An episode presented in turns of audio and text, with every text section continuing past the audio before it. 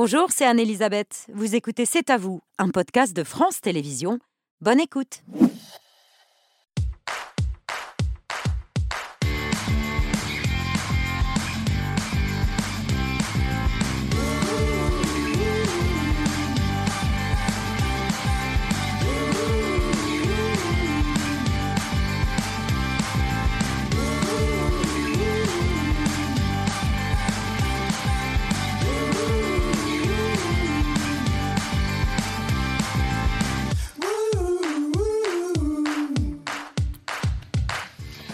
Bonsoir, très heureuse de vous retrouver. C'est à vous, est en direct jusqu'à 21h pour toute l'actualité de ce mercredi 20 septembre avec Aurélie, Pierre, Patrick, Mohamed et Laurent. Salut à tous les cinq. Bonsoir, Aurélie, votre choix de l'actu ce soir. Une question, pourquoi l'opérateur Orange ne déploie-t-il pas la fibre pour tout le monde? Ils se font tirer les oreilles chez Orange. On en parle avec la directrice générale du groupe, Christelle Edeman. C'est l'une des rares femmes à la tête d'un groupe du CAC 40. Elles sont trois en réalité. Elle sera dans un instant sur notre plateau. Mohamed, votre story ce soir. Une nouvelle affaire de harcèlement scolaire qui dégénère. Le suspect a 14 ans et il a été interpellé en plein cours hier. Ces propos sont extrêmement choquants. Il faut le rappeler. Patrick, votre édito. Une nouvelle offensive de l'Azerbaïdjan sur le Haut-Karabakh arménien et une victoire, puisque les séparatistes ont déposé les armes et les Arméniens ont toutes les raisons de se sentir abandonnés, notamment par les Européens. On en parle avec l'écrivain, grand reporter, ancien correspondant de guerre, Olivier Weber. Pierre Vautreul. Gilles Caplan qui chantait Tout ce qui nous sépare, et la suite. Euh, Gilles Caplan sort un nouvel album, très country folk, mais surtout très beau. Je vous le présente tout à l'heure. Et vous avez été très heureux de la retrouver, Ah hein, des années après ce- cet Oh, énorme succès. Nos invités après 20h, la romancière Claire Berest, le journaliste Christophe Delaquier, le nouveau visage de l'émission mythique Faites entrer l'accusé, et le comédien Fred Testo. Il est à l'affiche d'une série géniale, dans un monde où il est interdit de rire. On a le droit à un rictus comme ça. Il nous en parle autour du dîner préparé ce soir par Indra Carillo. C'est notre chef de la semaine. Il est aux côtés de Bertrand. Salut à tous les deux. Salut Babette, bonsoir. Ce soir, bah, on va, c'est, la régalade qui nous attend. Homard bleu, volaille de Brest, comptez 30 mois, ispahan. Et on me dit que ça n'est pas Versailles ici. que proposez-vous, chef? Ce soir, donc, on a un plat avec du riz de veau qui est mariné euh, dans, la fée de kombu, une technique euh, apprise au Japon avec les chefs euh, Okuda. Et ça va être accompagné donc d'une sauce XO qui est faite à base de crabe, de, homard et un mélange d'épiments, comme on peut voir sur le côté. Ah, Donc nous aussi, il y a du homard, un peu. Bien, Merci. Bonne émission, Babette. Merci à tous les deux, à tout à l'heure. C'est pas Emily in Paris, c'est Charlie in Paris. Ironise Libération à sa une ce matin. Charlie à Paris depuis le tout début d'après-midi. Laurent. Oui, l'avion de Charles et Camilla a atterri à 14h et c'était l'effervescence sur les plateaux télé. Vous attendez, vous aussi, euh, ce, ce roi Charles III qui arrive avec euh, la reine Camilla C'est le, la première visite en France du roi. Et la porte va tout juste euh, s'ouvrir dans quelques instants. La porte est en train de s'ouvrir. Tout le monde ici a les yeux rivés sur cette porte. Le roi Charles euh, qui va sortir euh, d'une minute à l'autre. Et ça y est, regardez, ils sont en train d'arriver, ils descendent à l'instant de, de leur appareil. Les plateaux en ébullition et on peut dire que la reine Camilla les a un peu refroidis avec une descente d'avion un peu galère. C'est vrai que c'est pas simple, il y a du vent, faut tenir son chapeau, son sac, éviter aussi que la robe s'envole façon Marilyn Monroe. Euh, la séquence a déjà été repérée par la presse anglaise. Le Mirror estime que la gêne a été évitée de peu. La première ministre Elisabeth Borne euh, les a accueillis à la sortie de l'avion, pas de révérence d'ailleurs, et pendant ce temps, impatience voire agacement en haut des Champs-Élysées. J'essaye d'aller chez le médecin et effectivement, il m'avait dit de contourner, mais on ne peut pas contourner. Là, faut que je mange. Ah, là, vous allez marcher, vous allez marcher un peu. Bon courage. Le roi, c'est bien, il passe, bienvenue en France. Mais moi, il faut, faut trouver une issue pour laisser les gens passer chez soi. Quoi. Moi, je viens pas pour ça, là, je suis en train de travailler. The king is coming. Yeah. Yes, King Charles and Camilla. Are you waiting for him? No. Euh, Heureusement, ça n'a pas pris de retard, c'est déjà ça. Mécanique bien huilée, voici le cortège du président, puis celui du roi. Ils arrivent sur les Champs-Élysées, chacun sa voiture. Normalement, c'est une voiture française qui doit accueillir. Le président a accordé ce privilège au roi d'Angleterre de pouvoir venir avec sa Bentley. Une Bentley euh, de couleur prune avec une conduite à droite. Le roi monte à gauche. Et les retrouvailles se font ensuite dans une bonne humeur. Brigitte Macron, même très à l'aise au moment portant critique de se saluer. Regardez, pas de génuflexion et carrément la bise à la reine Camilla. Ces dames ont ensuite dû s'effacer pour laisser ces messieurs raviver la flamme du soldat inconnu sous l'arc de triomphe. Visite d'État oblige. le président et le roi ont passé en revue les troupes et signé le registre officiel avant le clou du spectacle.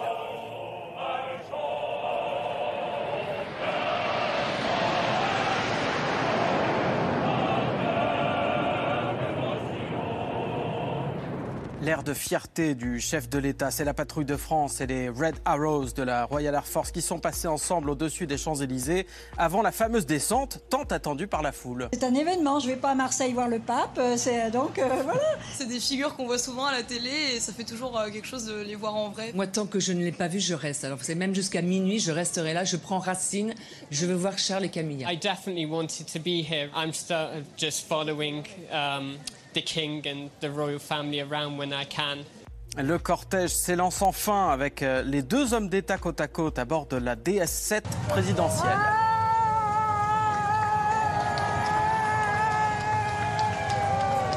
Vous l'avez vu, madame? J'ai vu, une, j'ai vu une manche rose. On a aperçu, disons, on a aperçu. Pas déçu? Non. on a attendu quand même. C'est un peu comme le Tour de France, hein. on attend toute la journée pour un bout de manche. Alors ce coucou du roi Charles III, c'est le tout premier en France depuis qu'il est monté sur le trône. Et s'il suit les traces de sa mère, il est parti pour une longue série. Un pieux devoir attend la reine et le prince au sommet de cette voie par laquelle transitent obligatoirement les grands de ce monde quand la France les reçoit. Paris, c'est une lumière qui scintille dans les imaginations, disait déjà Élisabeth il y a 20 ans. Élisabeth II ne se sent pas dépaysée ici. Elle a même retrouvé le rarissime cabriolet utilisé il y a 20 ans. Et on dira que les Français ne sont pas conservateurs. Voilà, tous les 20 ans, elle revenait, même plus encore, puisqu'elle a fait six fois la descente des champs. Première donc pour le roi Charles, avant un huis clos à l'Élysée. Et quand les chaînes n'ont pas les images, eh ben, elle brode.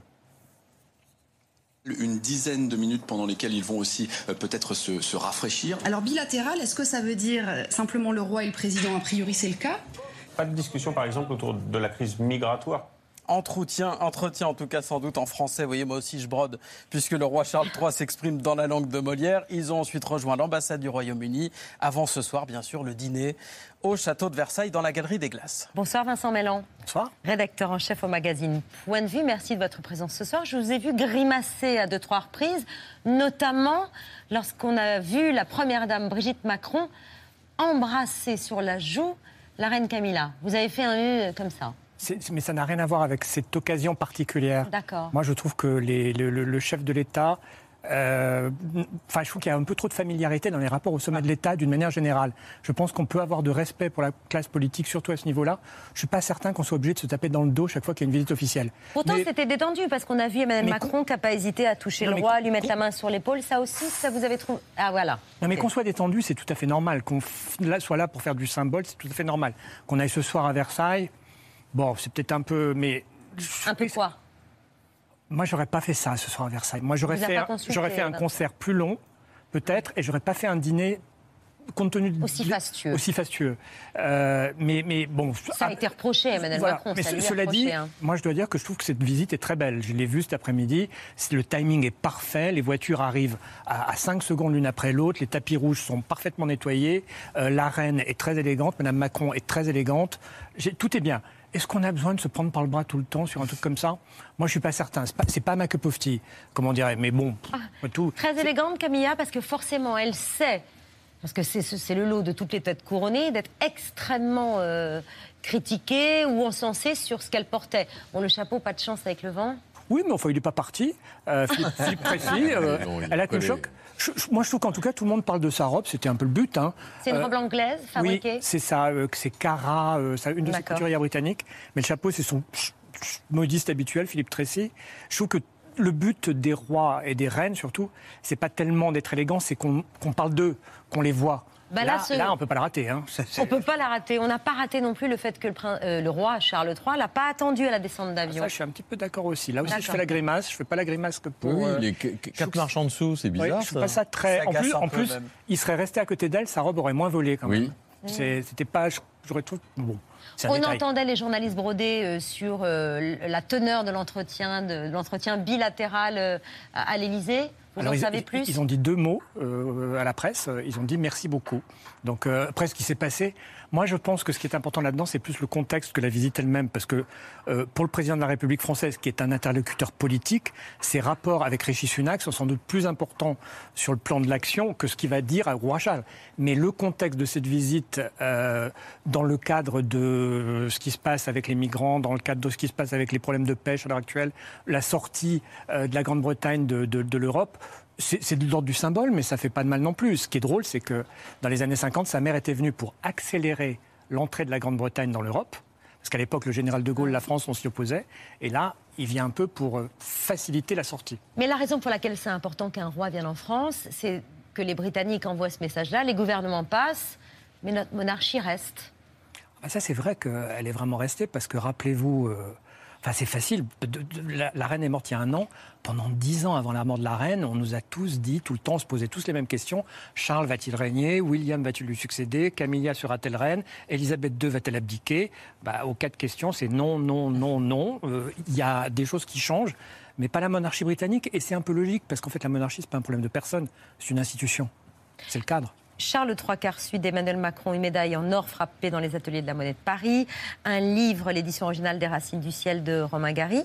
Et ce livre, pour vous, il est plus destiné à Camilla qu'à Charles? Moi, je trouve que les deux livres sont très amusants parce que le livre que le roi a offert, c'est les lettres anglaises de Voltaire, que moi je connais bien. Euh, c'est quand même un hommage au parlementarisme et au fait que l'exécutif, enfin que le chef de l'État à l'époque en France, qui était Louis XV, devait un peu s'effacer devant le Parlement. Alors, est-ce qu'il y a une pointe d'humour euh, compte tenu des récents débats parlementaires qu'on a eus, qui étaient quand même assez amusants et houleux? Et de l'autre côté, le choix quand même du livre de Romain Gary, qui est un livre qui défend la nature et particulièrement les éléphants. Euh, il faut rappeler que le- la, la reine est une très grande lectrice.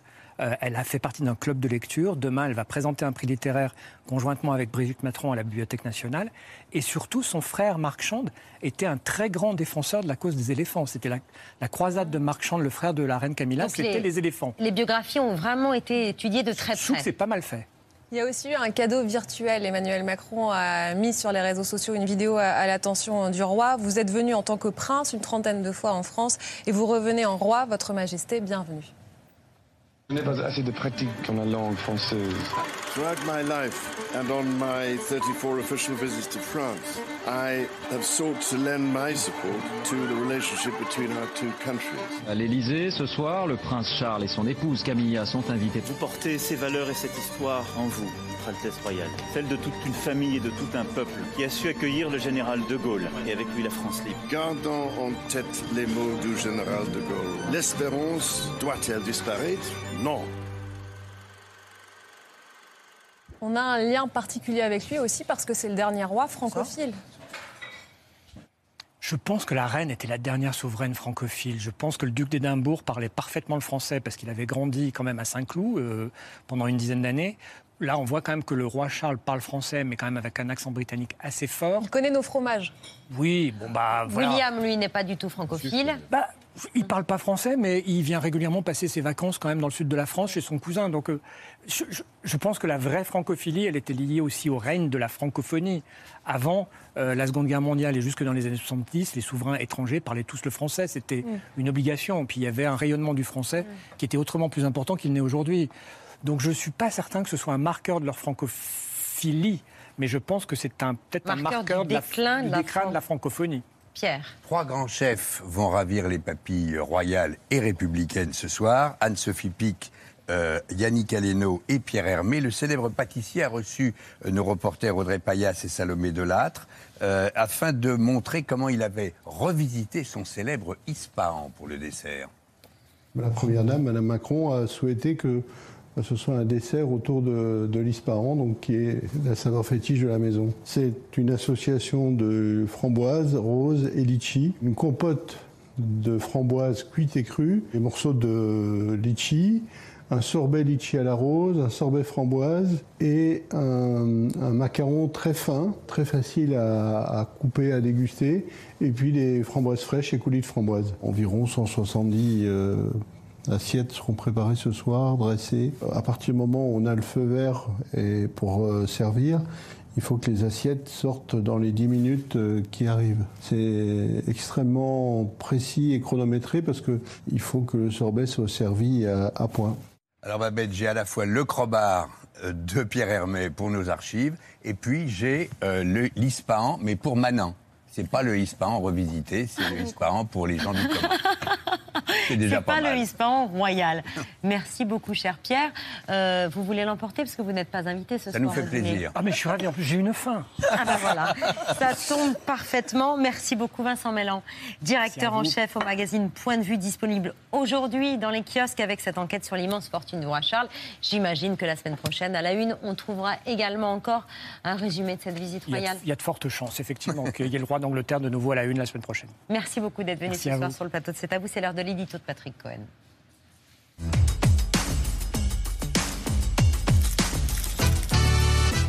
Patrick, la guerre est donc de retour dans le Caucase. Oui, avec toujours le même agresseur, l'Azerbaïdjan du dictateur Aliyev et toujours les mêmes victimes, les Arméniens du Haut-Karabakh, déjà isolés et affamés par un blocus, hier soumis à des frappes qui ont fait 32 morts et 200 blessés.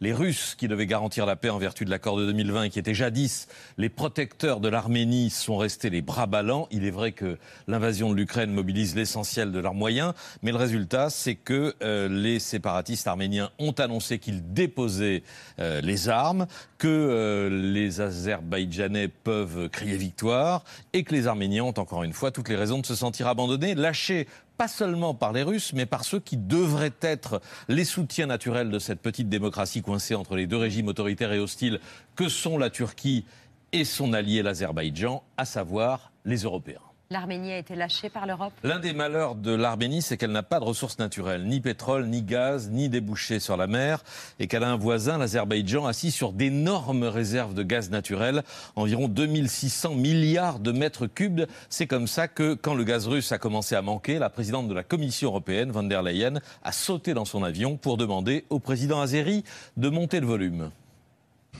The European Union has therefore decided to diversify away from Russia. You are indeed a crucial energy partner for us, and you have always been reliable. Energy projects initiated by Azerbaijan and supported by uh, European Union and uh, supported by our partners uh, completely change the energy map of Europe. Voilà une carte énergétique bouleversée, un partenaire crucial et fiable, a dit von der Leyen. On croit réentendre les dirigeants allemands quand ils se biberonnaient au gaz russe. L'accord signé à Bakou prévoit le doublement des livraisons de gaz azerbaïdjanais à l'Europe d'ici 2027 pour les porter à 20 milliards de mètres cubes par an. 20 milliards par an, c'est beaucoup. Non, on regarde de la consommation annuelle de l'Europe, 400 milliards, et de ce que la Russie nous fournissait, euh, c'est-à-dire 150 à 200 milliards, ce n'est pas grand-chose, mais l'Europe a continué de taper dans la main du dictateur azéri. C'était en décembre dernier à Bucarest, un projet de câble électrique XXL 1200 km immergés en mer Noire pour contourner la Russie et relier l'Azerbaïdjan à la Hongrie. Sea electric cable between Romania, Georgia, and Azerbaijan is so important. And I can only say, what an ambitious project. Et c'est encore von der Leyen. Là encore, grand sourire euh, du président Aliyev, je ne sais pas si on l'a vu juste avant, qui promet de, de fournir à l'Europe non plus du gaz, mais de l'électricité. De l'électricité produite comment? Alors, d'après l'accord, ce serait du solaire et de l'éolien, mais ce n'est qu'un projet ou une promesse, parce qu'aujourd'hui, 90% de l'électricité azerbaïdjanaise provient de combustibles fossiles. Enfin, en développement aussi, toujours dans le même pays, Total Energy, euh, son PDG, vous voyez, j'ai la, j'ai la brochure, elle est là. Inaz Total, euh, son PDG Patrick Pouyanné était sur place à Bakou il y a seulement trois semaines pour inaugurer un nouveau champ gazier en mer Caspienne. On voit les images. Pour vous, on ne devrait pas traiter de cette façon avec l'Azerbaïdjan. C'est à croire qu'aucune leçon n'a été tirée du fiasco russe, même si les volumes de gaz ne sont pas les mêmes. On est en train de passer tranquillement d'une dépendance à une autre et d'un despote un autre diable, cet Aliyev capable de nettoyage ethnique, car c'est bien son, son projet dans le Haut-Karabakh qui serait euh, débarrassé des Arméniens avec d'énormes moyens militaires financés par le gaz et le pétrole que nous lui achetons. Bonsoir Olivier Weber. Bonsoir Écrivain, Elisabeth, bonsoir grand à tous. reporter, ancien correspondant de guerre. Cette région du Haut-Karabakh, vous la connaissez très bien depuis des années. En mai dernier, vous étiez sur la ligne de front. Un cessez-le-feu annoncé ce matin. Les Arméniens qui déposent les armes, mais qui sont littéralement abandonnés par l'Europe et livrés à un diable. Absolument, Patrick Cohen l'a très bien résumé. On est dans la géopolitique, il y a du pétrole qui est, et du gaz euh, acheté par l'Europe. Et puis Allemands ont fait semblant de ne pas voir ce trou noir de la guerre en Ukraine, finalement, qui est euh, donc, euh, le conflit sur l'Azerbaïdjan, sur le, le, Haut-Karabakh, et un peu quand même sur l'Arménie. Quand j'étais donc en mai dernier aussi à la frontière avec le Haut-Karabakh, était aussi justement sur la ligne de front du côté arménien.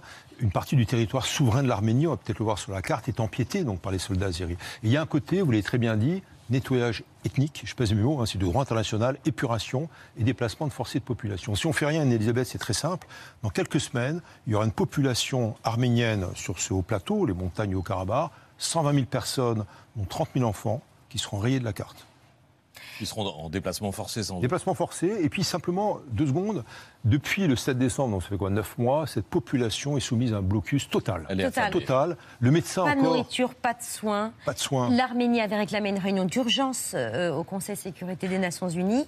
Euh, la situation humanitaire est déplorable. Ça, vous l'avez vu ça, je l'ai vu, ça continue. Alors l'accord de paix, euh, pour, simplifier, de 2020 avec les Russes, donc imposer une sorte d'aller-retour obligé pour au moins les médicaments, la nourriture, euh, tout ce qui concerne les enfants, il n'y a rien. Moi, j'ai fait pas mal d'interviews de l'autre côté de la frontière, soit des réfugiés, soit des habitants et des responsables de l'enclave, dont le président Aroutonian de l'époque, il vient de démissionner il y a 10 jours, et le directeur de l'hôpital de Stepanakert Qu'est-ce qu'il dit ce jeune docteur Musaïlian La capitale du Haut-Karabakh. La capitale du Haut-Karabakh, qu'on voit là en rouge, donc l'enclave montagneuse, qui est arménienne, je le rappelle, à 99%, et qui est arménienne depuis 2000 ans. Et qu'est-ce qu'il dit le docteur Musaïlian Il dit, je peux même pas opérer, j'ai même plus d'antalgique même pour un accouchement, je, voilà, je fais avec les moyens du bord.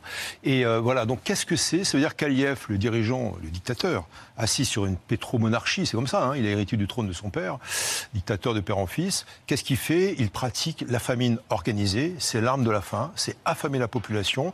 Et le jour, parce qu'un jour, évidemment, sous pression internationale, le corridor qui relie, là, on voit bien sur la carte le Karabakh, l'Arménie, sera rouvert. Et que va faire la population? Les 120 000 habitants qui en ont marre, évidemment, de subir des tirs de sniper, du harcèlement par haut-parleur, ils vont, ils vont prendre leur bagage, ils vont partir. C'est du déplacement déguisé de population. Est-ce que l'Arménie doit avoir peur? Est-ce que cette offensive constitue les prémices d'une nouvelle guerre? Alors moi, ça fait 35 ans que je vais dans, cette région, au Karabakh avec les résistants, et puis euh, en Arménie, encore une fois le Haut-Karabakh qui est une enclave arménienne. Et pour la première fois, du côté arménien, donc le territoire souverain de l'Arménie, cet hiver et là encore en avril-mai, j'ai trouvé les Arméniens ontologiquement, j'allais dire, dans leur existence propre, très inquiets. Alors l'Arménie, 3 euh, millions d'habitants, sera pariée de la carte. Il y a d'ailleurs 600 000 Arméniens d'origine, français d'origine arménienne en France l'Arménie va perdurer, mais il y a un grignotage et la pression exercée par Aliyev, c'est grosso modo, je vous pille du territoire et je, négocie en quelque sorte sur le Karabakh. C'est ça le, deal. Quel est le vrai but d'Aliyev? Le but d'Aliyev, c'est euh, donc bah, de virer euh, totalement la population du Haut-Karabakh. Et puis une alliance, c'est peut-être un peu compliqué à expliquer, mais il y a une alliance entre lui, Aliyev, avec ce pays qui est un pays jeune, c'est 1918. C'est 1918. Donc ça a 100 ans d'existence. Les Azéris sont les Azerbaïdjanais, donc en fait des turcophones, ce sont des Turcs qui sont devenus euh, Azéris, on va dire. Et puis l'autre allié, c'est Erdogan, le président de la Turquie. Et le grand rêve d'Erdogan, qui remonte d'ailleurs aux jeunes Turcs hein, depuis 1915, c'est de faire une sorte de boulevard pan-turquiste depuis Istanbul et le fameux détroit du Bosphore jusqu'à l'Asie centrale. Donc c'est réunir en quelque sorte les populations turcophones. Il y a un tout petit problème, Anne-Elisabeth, c'est que voilà, il y a cette carte, il y a l'Arménie au milieu, 3 millions d'habitants, et deuxième entité, le Haut-Karabakh. Donc c'est un rêve commun entre Aliyev qui veut virer les Arméniens de cette enclave, qui est vieille encore une fois de 2000 ans au niveau de l'existence arménienne, et puis euh, lui, Erdogan, qui veut des, des routes de la soie, comme Xi Jinping, mais pan-turc. Oui, Patrick Non, on a vu les Américains s'impliquer euh, dans ce conflit euh, ces derniers mois avec des visites répétées de hauts responsables américains, moins d'Européens, malgré tout, je l'ai dit, des soutiens verbal, on peut dire. Euh, qu'est-ce qui pourrait Qu'est-ce qui pourrait venir en soutien des, Arméniens aujourd'hui? Qu'est-ce ah, qui pourrait être fait au niveau international? Vous avez bien fait de, dire qu'il y a une passivité euh, de la part des Européens. Moi, je vois deux solutions. Si n'est pas une résolution portée par un membre permanent du Conseil de sécurité des Nations Unies, réuni en ce moment en Assemblée générale, c'est la France que la France, que le président Macron, c'est ce qu'on demande avec euh, nos amis écrivains, euh, Sylvain Tesson, Pascal Bruckner, que le président Macron prenne cette décision de faire porter la résolution. Ça se fait en 48 heures au Quai d'Orsay, une résolution, puis à la mission française aux Nations Unies, avec euh, des décisions très fermes, arrêter la guerre, du côté l'agression, donc le crime d'agression, hein, selon Mm. les, les conventions des Nations Unies et, les- et le statut de Rome de la CPI, la Cour pénale internationale, et euh, donc ouvrir également le corridor de la Chine. Et la deuxième solution, euh, donc corollaire, c'est des sanctions internationales très fortes contre la Turquie et contre l'Azerbaïdjan d'Aliyev. Voilà, ce sont les deux solutions. Et la France doit jouer un rôle Les mêmes historique. sanctions qu'on a, qui ont été infligées à la Russie, par exemple? Oui, absolument, absolument. La Russie, d'ailleurs, qui ne joue pas son rôle, vous l'avez dit tout à l'heure, euh, d'intermédiaire hein, pour ce cessez-le-feu qui, qui n'en est pas un. Ce sont des soldats du FSB, tenez-vous bien, les services secrets russes. J'ai été arrêté d'ailleurs il, y a- quelques semaines par eux à la frontière iranienne, qui gardent les frontières de l'Arménie. C'est quand même une, hérésie. C'est une manière pour les Russes d'être un peu plus présents dans la, dans la région, dans le Caucase, avec 2000 hommes. Mais euh, oui, imposer des sanctions, puis avoir un langage très fort, très ferme. Si c'est pas l'Europe, comme le disait Patrick Cohen, parce qu'il n'y a pas de- d'unité digne de ce nom, au moins que la France porte cette résolution et fasse porter la voix du pays des droits de l'homme. Et en même temps, la France qui a accueilli en 1915, je le rappelle, une bonne partie des survivants du génocide. Il y avait 1 500 000 morts quand même, arméniens tués par les jeunes Turcs euh, de l'Empire ottoman sur les ruines. Vous préparez un film sur euh, l'Arménie. Si je t'oublie, Arménie, vous reviendrez pour nous en parler. Je rappelle votre dernier livre, Dans l'œil de l'archange, sorti en mai dernier aux éditions Calmen euh, Lévy, une fresque qui rend hommage à la photoreporter allemande Gerda Taro. Et vous voulez nous dire un mot très rapidement du festival Lume Explore qui se tient jusqu'à dimanche à la Ciotat, qui est un festival du film d'exploration Oui, science oui. et environnement. Très Oui, rapidement. absolument. Je suis président du jury cette année, mais c'est un festival qu'on a lancé avec différents amis et la Société des explorateurs français pour réunir justement la découverte, l'exploration scientifique et puis quelque part la- humaine. Parce que qu'est-ce qu'il y a de plus beau que de rencontrer, de s'engager, de dénoncer, de dénoncer, de témoigner? Donc tout cela se réalise aussi par les films et les livres euh, au festival Lume Explore à La Ciotat ce week-end. Merci Olivier Je le train tout à l'heure. Ah, ben, vous restez avec nous jusqu'à votre train. C'était une promesse du gouvernement en 2017. La France entièrement connectée à la fibre Internet haut débit pour 2025. Mais Orange, chargé entre autres de cette mission, prend du temps à le faire. 12 millions de Français sont encore privés de la fibre, comme, dans, comme à Dongeant, c'est dans la Manche. Dans ce village de la Manche, le réseau est si mauvais qu'il est impossible de payer sans contact chez cette coiffeuse. Le montant, comme on dit, c'est virtuel, mais c'était resté en suspens. C'était ni chez l'un, ni chez l'autre. Donc il a, voilà, c'est comme ça, ça. À cause du réseau. À cause du réseau. 20 km plus loin, le débit n'est pas meilleur. Catherine n'a pas accès à la fibre optique et pour se connecter à Internet, elle doit s'organiser. Donc, des, des fois, quand j'ai vraiment quelque chose d'urgent, euh, j'y vais de très bonne heure le matin ou alors très très tard le soir. Bonsoir Christelle Edeman, directrice générale d'Orange depuis avril 2022, l'une des rares femmes, on vous le rappelle à chaque fois, mais enfin vous êtes que trois, à diriger une société du CAC 40. Euh, merci de votre présence ce soir pour parler forfait, inflation, mais aussi 5G et cybersécurité. Un mot d'abord sur cette mission qui incombe aux opérateurs, équiper l'ensemble du territoire en fibre. L'ARCEP, l'autorité de régulation des télécoms, trouve que vous n'allez pas assez vite. La présidente trouve même que ça n'est pas acceptable. Vous deviez avoir déjà fibré 92% des villes moyennes, soit 17 millions de foyers. Selon le dernier rapport de cette autorité, seuls 89% des locaux ont été concernés. Pourquoi il y a autant de retard? Alors d'abord, c'est vrai que je connais le débat et je trouve assez surprenant qu'en France, pays le plus fibré au monde, on a déployé la fibre en 10 ans. On a déployé 8 Français sur 10 aujourd'hui ont accès à la fibre.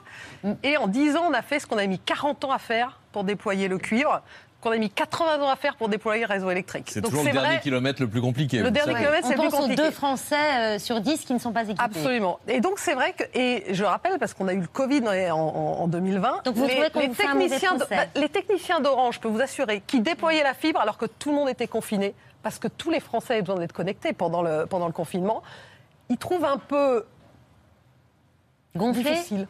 Ouais. Injuste. Injuste, injuste. Ouais.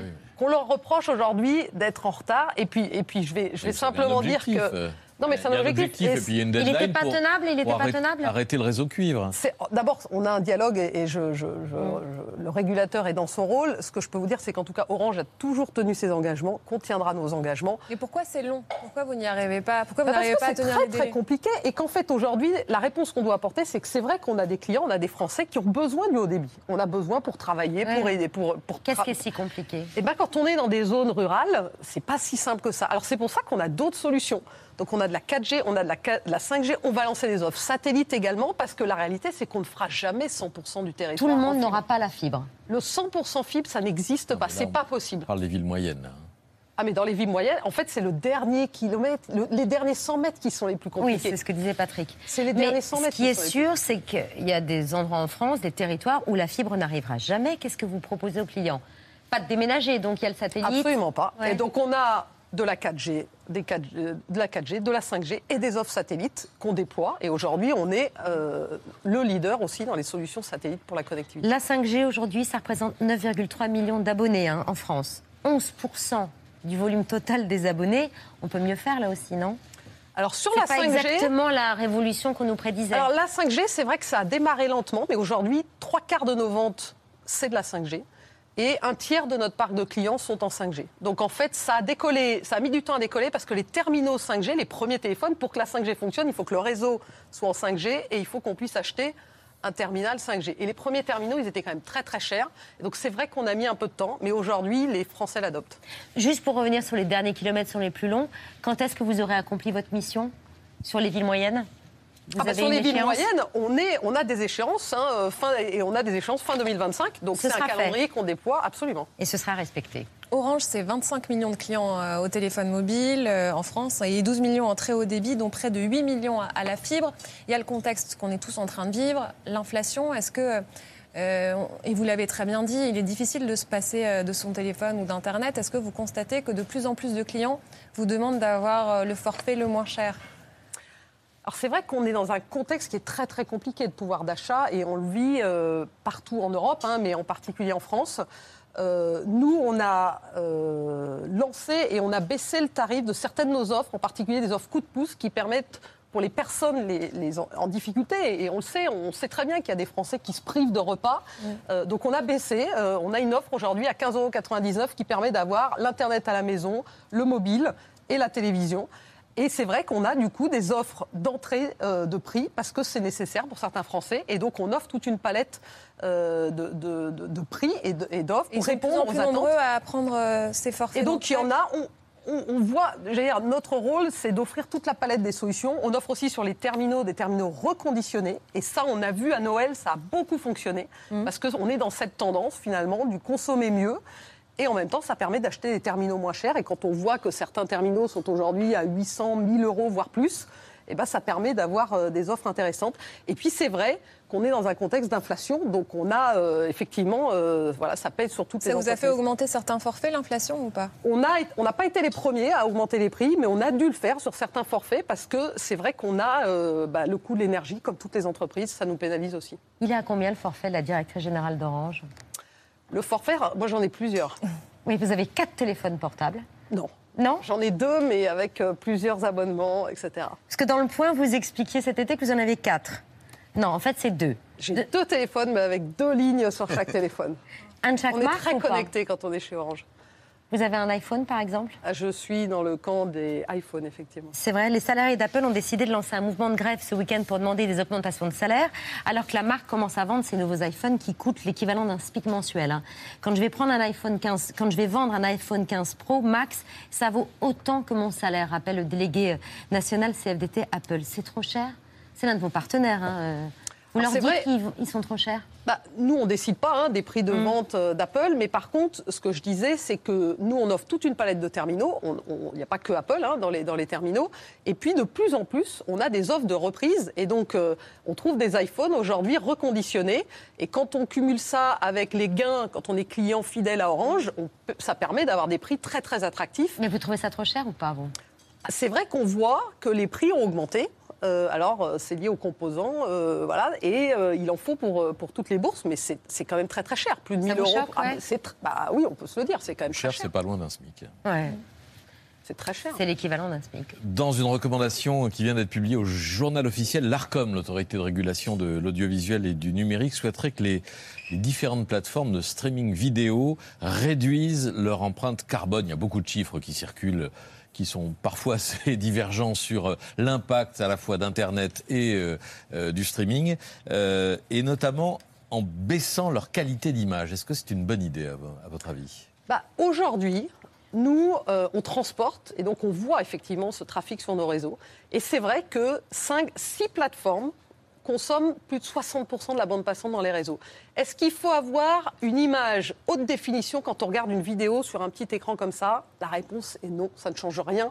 Et donc c'est une bonne démarche de se dire, et nous on combat évidemment parce que on a besoin de les ré- des réseaux et on ne peut pas éternellement euh, consommer sans que ce soit efficace. Et donc nous-mêmes, on travaille avec ces acteurs-là pour rendre plus efficace la façon dont on diffuse le contenu sur nos réseaux. Est-ce qu'il faudra à terme euh, augmenter encore les, les tuyaux pour euh, la transmission de ces données Demain, vous vous rendez à Marseille pour suivre une mission du, bateau Orange qui pose, entretient et répare les, les câbles qui font euh, euh, transiter euh, la plupart des, communications mondiales. Il faudra encore doubler, tripler les, les tuyaux, les sous-marins Absolument. Aujourd'hui, 99% du trafic Internet passe dans des câbles sous-marins. Et pour vous donner une analogie, parce qu'on ne mesure pas la révolution dans les télécoms, si l'industrie aéronautique avait connu les mêmes transformations technologiques qu'on le connaît dans les télécoms, il faudrait une seconde pour faire Paris-New York en avion. Ok. Voilà. C'est une bonne parle. métaphore. Et donc, nous, effectivement, on a des bateaux qui font de la maintenance de câbles sous-marins parce que c'est des infrastructures critiques. Et la France peut être fière d'avoir des champions dans la maintenance des câbles sous-marins. C'est des actifs stratégiques. Dans les contextes dont on parle de souveraineté, c'est très important. Et donc, on va effectivement inaugurer un nouveau bateau pour Orange Marine. On a aussi un volet de sécurité pour les consommateurs, ceux de, des usagers de- d'Internet et du portable. Et là, on voit se multiplier les tentatives d'escroquerie. Ça commence quelquefois, euh, c'est simple comme un coup de fil, si j'ose dire, c'est simple comme un, un message. Une escroquerie qui commence par ce type de SMS. Une demande de changement de votre SIM en eSIM a été demandée. Si vous n'êtes pas à l'origine de cette demande, cliquez ici. Vous cliquez sur le lien, puis vous remplissez un formulaire qui semble venir de votre opérateur. C'est en fait un faux. L'arnaqueur récupère vos données, il peut changer votre mot de passe, recevoir vos SMS, passer des commandes ou encore usurper votre identité.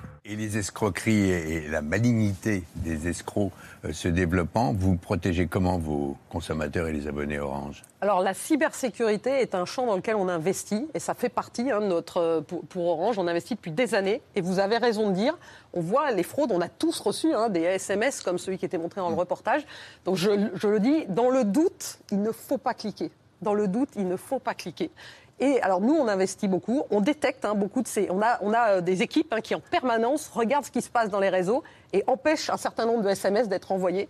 Donc j'ai envie de dire, vous ne voyez pas tout ce qui pourrait vous arriver parce qu'on filtre et de plus en plus on automatise, on utilise les meilleures technologies, l'intelligence artificielle pour réduire et on, et on travaille avec les autorités hein, et, avec, euh, avec les plateformes sur ces sujets-là. Pareil, il y aura, vous n'arriverez jamais à les supprimer totalement Ah bah c'est- un combat, euh, c'est une lutte permanente, c'est un marathon. euh, Un la technologie nous permet en permanence de, de- de lutter, mais euh, j'allais dire les- la fraude, il y a de l'intelligence aussi chez les fraudeurs. Vous êtes donc l'une des trois femmes en France à diriger une entreprise du CAC 40. J'imagine que vous regrettez qu'il n'y en ait pas plus. Orange s'est donné un objectif, pas paritaire, mais presque. Atteindre 35% de femmes au poste de direction et 25% dans les postes techniques, les métiers techniques d'ici 2035. Pourquoi pas 50% C'est impossible? Ah, c'est vrai que quand on se dit trois femmes au CAC 40, ça choque. Alors, on peut se dire, euh, il y en avait une il y a deux ans, donc ça progresse. Mais quand même, c'est voilà, il y a un sujet. Euh, dans les métiers techniques, euh, on a beaucoup de mal et donc on travaille beaucoup. Et, et j'allais dire, j'ai fait des études d'ingénieur. Vous êtes Il faut qu'on ingénieur, donne ouais. Aux jeunes filles, aux parents d'envoyer les filles dans ces métiers-là et qu'on, euh, je sais pas, il y a des biais. euh, je ne sais pas pourquoi ça n'attire pas, mais c'est une réalité et c'est des sujets qui sont très très compliqués. Sinon, on les aurait résolus depuis longtemps. Euh, donc nous, on a pris cet engagement. euh, 35%. On a 36% de femmes chez Orange, donc on s'est juste dit, il faut que le management reflète notre population.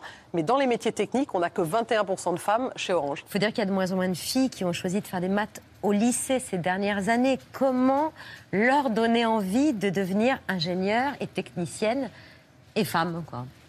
Enfin, femmes, elles le sont déjà. euh, Bah, vous m'avez compris. Il faut, il faut euh, en fait, les maths, ils sont partout, la science, elle est partout. Il faut qu'on donne envie, parce que euh, il faut, il faut qu'on donne envie, il faut qu'on montre que on peut faire plein de métiers très différents et, en étudiant les maths, on va pas devenir prof de maths, on va faire et en fait, ça ouvre beaucoup de choses. Et ces métiers-là, quand on étudie des maths, quand on étudie les sciences, ça ouvre l'intégralité euh, des métiers. Et donc, c'est au contraire une formidable façon euh, de s'ouvrir. Euh, et il faut travailler sur les biais.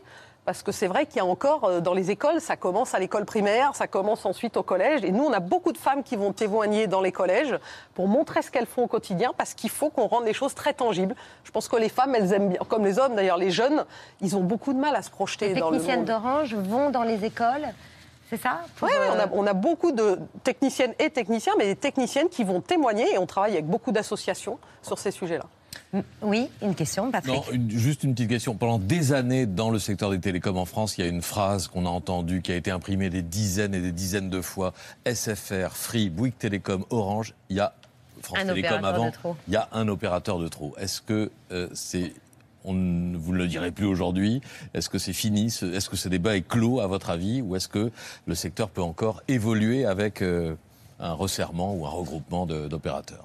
Bah, ce que je peux vous dire, c'est que nous, en Espagne, on est en train de consolider le marché. Voilà. Et donc, on passe beaucoup de temps avec l'autorité de la concurrence à Bruxelles. En France, honnêtement, on est numéro un. Vous aimeriez faire la même chose qu'en Espagne Bah non, mais en France, on est numéro un. Donc, c'est de toute façon pas nous qui pourront euh, faire changer euh, le marché. Donc, il faut poser la question à mes concurrents. Voilà, ça s'appelle refiler la patate chaude. Christelle Edeman, directrice générale du groupe Orange. Merci parce que vous ac- acceptez très peu d'interviews. J'imagine que c'est parce que vous avez du boulot. J'ai du travail et puis j'aime bien aller sur le terrain, mais on en fait de temps en temps, la preuve. Merci beaucoup d'avoir accepté notre invitation. Mais- Vous restez avec nous pour la story de Mohamed Bouafsi.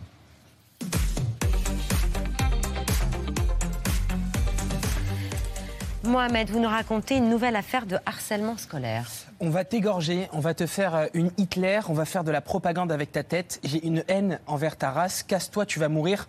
Suicide-toi, sale pédé, travelot.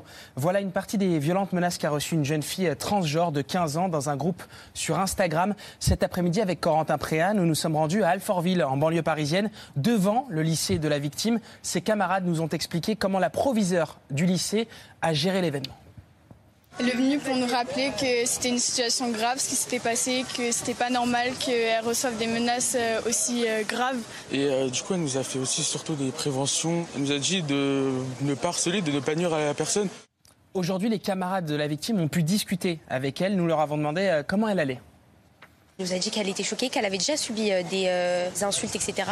Mais euh, que ça avait jamais été aussi fort. Ça m'a vraiment choquée, je m'y attendais pas. Ça m'a vraiment choquée parce qu'au début de l'année, la rentrée, ça s'est vraiment bien passé, tout le monde se parlait et tout. Oui, ok, elle est peut-être trans, mais c'est pas un problème en fait. Elle est sa personne, on peut être ami avec elle. Enfin vraiment, moi perso, c'est mon amie.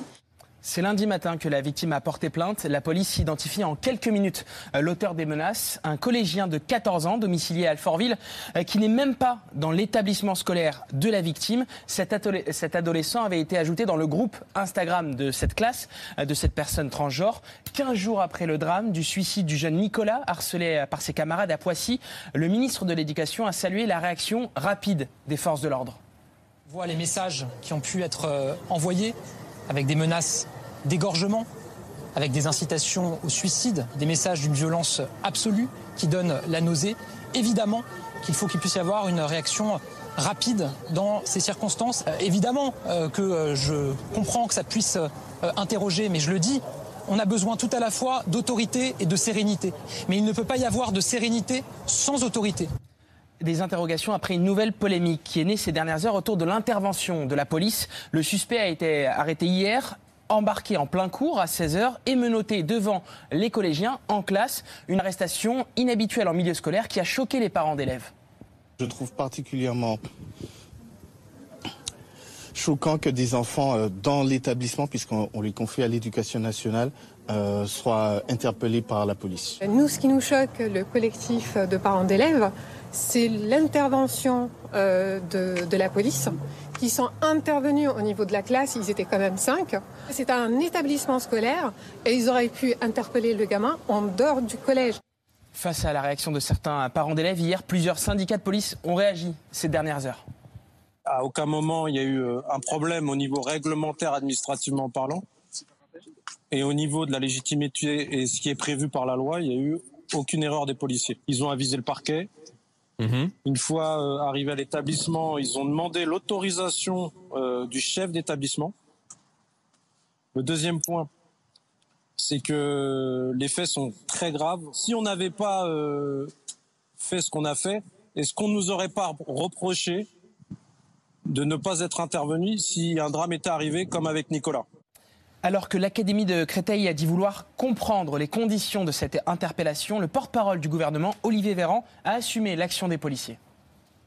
Je rappellerai que les policiers sont intervenus de manière euh, coordonnée, en conformité avec euh, l'accord du parquet et de l'équipe euh, éducative. Moi, ce que je souhaite, c'est que ce que nous souhaitons, c'est qu'un message fort soit aussi envoyé à l'ensemble des, des jeunes qui harcèlent, parfois de manière sordide et extrêmement grave. C'est le cas notamment dans la situation de, ce collégien d'Alfortville auquel vous faites allusion, avec des mots terribles, une, incitation au suicide, des, menaces, des injures. Une enquête pour violence ayant entraîné une incapacité de travail inférieure à 8 jours et menace de mort a été ouverte. Le collégien mis en cause reconnaît les faits, expliquant être tombé sur une photo de la victime et l'avoir insulté dans un excès de colère qu'il n'a pas pu contrôler. Une mesure d'éducation punitive a d'ores et déjà été notifiée. Christelle Edeman, face à cette situation de, harcèlement scolaire, est-ce que les opérateurs doivent mettre aussi la pression sur les plateformes comme TikTok, Instagram? Bah, C'est vrai que euh, moi je suis mère de famille.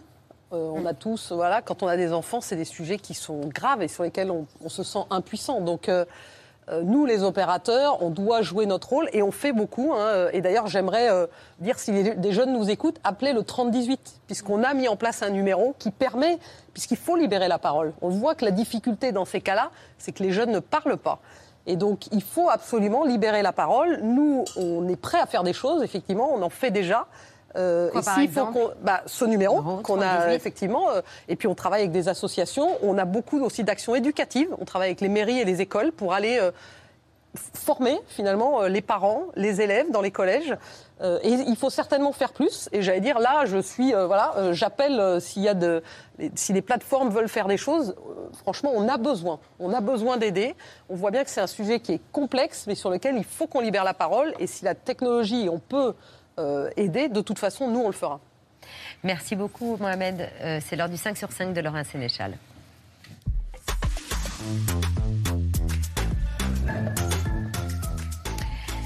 Les propos hallucinants du président tunisien dans le 5 sur 5 ce soir. Kaïs Sayed a fait un lien entre le drame qui touche actuellement la Libye, ces milliers de morts dans le sillage de la tempête Daniel, et le sionisme. صار دانيال ألم يتساءلوا أو يكلفوا أنفسهم عناء التساؤل عن التسميح دانيال. اختاروا دانيال تم الاختيار بطبيعة الحال من قبل الجهات التي تختار الأسماء. وهذا الإعصار تم تسميته باسم دانيال ويرددونه. ألم يتساءل أحد لماذا تم تسميته بدانيال؟ لأن الحركة الصهيونية تغلغلت. وتم تقريبا Kaïs Sayed, qui n'en est pas à son coup d'essai. Déjà en mai dernier, il devait réfuter tout antisémitisme d'État après l'attaque de la synagogue de Djerba, qualifiée d'acte criminel par la Tunisie, mais pas d'attentat. Kaïs Sayed, dont les propos gênent régulièrement. ولكن هم بطبيعه الحال تاويلهم اليوم هم يحب يغيروا التركيبه الديموغرافيه لتونس وترتيب خذاو فلوس كما خذاو فلوس في عديد القطاعات الأخرى لضرب الدولة التونسية ولضرب الشعب التونسي وضرب انتمائه. Rappelons donc quelques vérités. Les noms des tempêtes, d'abord, sont choisis par les organismes météo, en l'occurrence celui de la Grèce dans le cas de Daniel. La précédente, c'était Cléon et la prochaine, ça sera Elias. Le vent ne connaît évidemment pas de frontières ni de religion. La tempête Daniel, dopée par le réchauffement climatique, a touché la Grèce, puis la Turquie avant de dévaster le nord-est de la Libye et notamment la ville de Derna. 3300 morts, des milliers de disparus. Sur place, c'est moins le sionisme que les autorités libyennes que conspuent les survivants.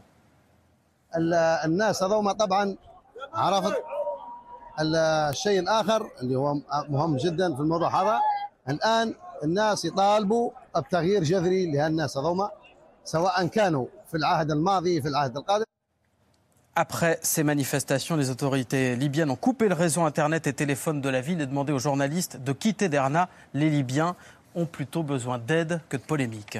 Des rassemblements ce soir pour protester contre la garde à vue d'une journaliste. Ariane Lavrieux, journaliste du site d'investigation Disclose, entendue par les forces de l'ordre à Marseille depuis deux jours maintenant. Ariane Lavrieux a passé la nuit euh, au commissariat de police dans une cellule. Elle est fatiguée, elle a eu froid, elle est psychologiquement euh, éreintée. et, ces auditions ont continué aujourd'hui. On ne sait pas quand elle sortira, mais c'est déjà beaucoup trop long. Ariane n'est pas une délinquante, c'est une journaliste d'investigation chevronnée, rigoureuse, de qualité, qui fait son travail dans l'intérêt du public. Ce qui est reproché à Ariane Lavrieux, c'est d'avoir fait fuiter des informations secret défense, notamment pour un complément d'enquête sur France Télé il y a deux ans. Elle montrait comment l'Égypte avait pu frapper des opposants grâce à des informations des services secrets français. Sous le sapin de Noël, la Légion d'honneur. Six mois plus tard, le dictateur achète 30 avions de chasse Rafale supplémentaires pour un montant de 3,95 milliards d'euros.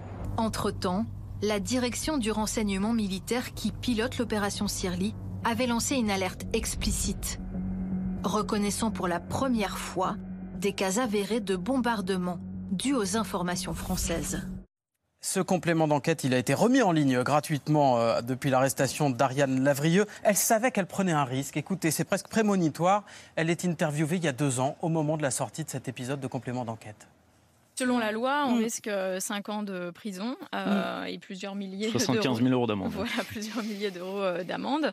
voilà, après ça, c'est une peine théorique. on verra si effectivement la justice va jusqu'au bout. C'est quand même assez grave. Et la police aujourd'hui a donc placé en garde à vue Ariane Lavrieux après euh, d'autres auditions de journalistes d'investigation il y a quelques années, mais c'était des auditions libres euh, à l'époque. En soutien à Ariane Lavrieux, des rassemblements ont déjà eu lieu euh, dans sa ville de Marseille.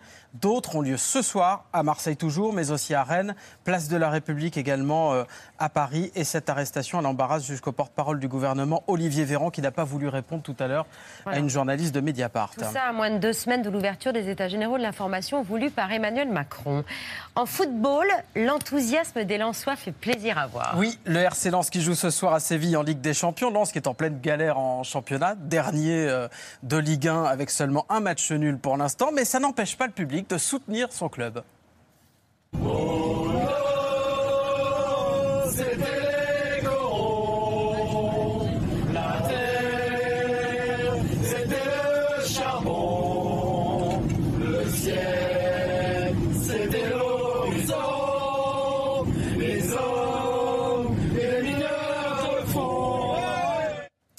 Qui a la réputation d'avoir le meilleur public de France, peut-être aussi les meilleurs jeux de mots. Regardez le nom de ce club de supporters, Turbulence, vous l'avez en rapport dans l'avion. avec Eh oui.